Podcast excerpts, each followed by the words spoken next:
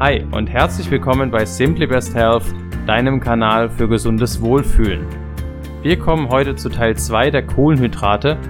Im ersten Teil haben wir ja schon besprochen, dass Kohlenhydrate per se an sich nicht schlecht sind, allerdings aufgrund unseres eher inaktiven Lebensstils im Vergleich mit zwei Generationen vor uns ist ein moderaterer Konsum definitiv sinnvoll. Da Kohlenhydrate nur der Überbegriff für eine Gruppe sind unterschiedlicher Moleküle, sollten diese nicht alle über einen Kamm geschert werden. Fructose zum Beispiel hat als Fruchtsüße ein sehr gutes Image gewonnen, wird allerdings unter gewissen Umständen im Körper schnell zu Fett umgewandelt. Die Kohlenhydrataufnahme bzw. das, was die Kohlenhydrate in unserem Körper bewirken, kann durch die Zubereitung zum Teil verändert werden und es gibt auch Kohlenhydrate bzw. Beistoffe, die bei der Zubereitung entstehen, die sehr, sehr gesundheitsförderlich sein können. Das wollen wir uns im heutigen Podcast einmal anhören und ich wünsche dir ganz viel Spaß dabei.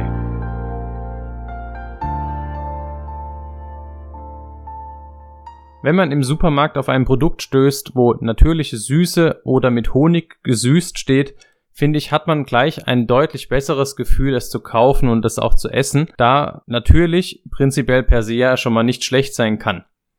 Das ist allerdings meistens leider bei diesen Produkten ein Trugschluss, da auf der einen Seite haben wir zwar eine natürliche Süße, aber die Menge der Süße ist nicht mehr natürlich. Und da fängt das Problem an.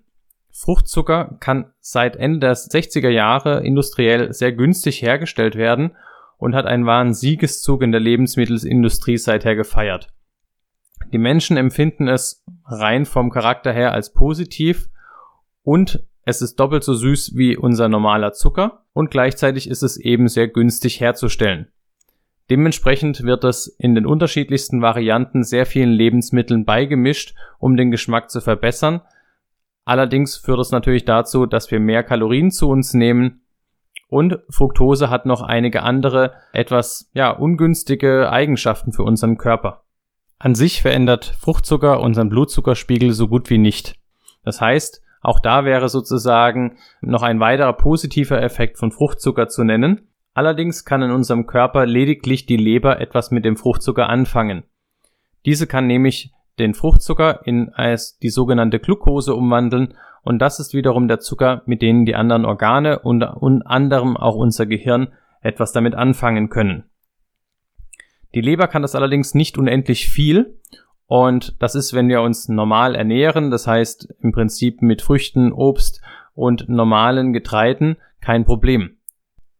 Wenn wir jetzt aber anfangen, unsere Leber mit Fruchtzucker zu überschwemmen, indem wir zum Beispiel gesüßte Limonaden oder auch Fruchtsäfte trinken, dann ist die Kapazität der Leber in dieser Umwandlung irgendwann überschritten und der Fruchtzucker wird sehr schnell in Fett umgewandelt, insbesondere um in die Fettpolster sozusagen um unseren Bauch herum. Der Fruchtzucker muss in diesem Fall nicht immer nur Fruchtzucker heißen, oft versteckt er sich auch in der sogenannten Sirups, die dann in den Getränken verwendet werden, wie zum Beispiel Glucose-Fructose-Sirup. Sehr hohe Mengen finden wir unter anderem auch in Trockenobst, oder eben auch in Honig. Also prinzipiell erstmal Lebensmittel, zu denen wir ein positives Verhältnis haben. Was hier bitte nicht falsch verstanden werden sollte, ist, dass wir deswegen aufhören sollten oder weniger Obst essen sollten. Das ist bei uns bei den seltensten Fällen ein Problem. Das heißt, wir essen generell eher zu wenig Obst als zu viel. Bei Obst haben wir einfach noch sehr viele andere Beistoffe, unter anderem einfach erstmal Wasser und auch Ballaststoffe und somit ist der Gehalt der Fructose erstmal nicht das Problem. Damit kommt unsere Leber wunderbar klar. Das Problem ist tatsächlich dann gegeben, wenn wir eben anfangen, gesüßte Produkte oder sehr konzentrierte Produkte zu uns zu nehmen. Zusätzlich ist bei der Fructose so, neben dem, dass eben unsere Fettproduktion angeregt wird, sättigt uns dieser Stoff gleichzeitig nicht so sehr, wie wenn wir eben Glucose zu uns nehmen. Das heißt, das ist generell auch nochmal ein Nachteil, weil wir schneller wieder Appetit oder Hunger bekommen. Generell haben wir auch schon in der ersten Folge besprochen, dass ein großes Problem der Kohlenhydrate letzten Endes daraus resultiert, dass unser Blutzucker ansteigt und es dadurch zu einem Insulinausstoß kommt. Und dieses Insulin eben ein Speicherhormon ist und dementsprechend auch unsere Fettproduktion anregt. Wenn wir jetzt Kohlenhydrate essen wollen, können wir diesen Blutzuckeranstieg durch verschiedene Methoden durchaus günstig beeinflussen. Um das Ganze zu verstehen, sollten wir uns mit zwei Begriffen einmal beschäftigen und das ist zum einen der glykämische Index und zum anderen die glykämische Last. Der glykämische Index misst den Blutzuckeranstieg nach Aufnahme von 50 Gramm Kohlenhydrate aus einem bestimmten Lebensmittel.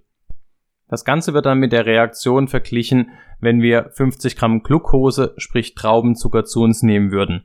Das ist definiert als ein glykämischer Index von 100. Insgesamt kann man sagen, hoch gilt über 70 Prozent und niedrig als unter 50 Prozent. Das Problem ist, bei dem glykämischen Index wird einfach nur geschaut, wenn wir jetzt zum Beispiel Karotten essen, wenn in diesen Karotten 50 Gramm Kohlenhydrate Glucose enthalten sind, was passiert mit unserem Blutzuckerspiegel im Vergleich zu 50 Gramm Kohlenhydrate zum Beispiel aus Weißbrot. Und das ist sozusagen, kann zum Beispiel für Möhren oder für Karotten und Baguette ist der glykämische Index gleich. Trotzdem würden wir ja sagen, prinzipiell sind die Möhren ja gesunder. Und dementsprechend wurde das weiterentwickelt und daraus hat sich die glykämische Last entwickelt. Hier wird nämlich noch die Kohlenhydratdichte bemessen. Das heißt, hier guckt man nicht nur auf die Gesamtmenge Kohlenhydrate, sondern, um es an einem Beispiel festzumachen, Wassermelone hat einen glykämischen Index von 75, was eher hoch wäre hat aber auf 100 Gramm nur 8 Gramm Kohlenhydrate und dementsprechend eine glykämische Last von 6. Insgesamt ist eine glykämische Last von unter 10 niedrig zu bewerten und über 20 hoch. Wenn wir nochmal auf das Weißbrot gehen, hier haben wir einen glykämischen Index von 75. Das heißt, wir haben genau den gleichen glykämischen Index wie bei der Wassermelone. Das heißt, 50 Gramm Kohlenhydrate aus der Wassermelone lassen unseren Blutzuckerspiegel genauso ansteigen wie 50 Gramm Kohlenhydrate aus Weißbrot.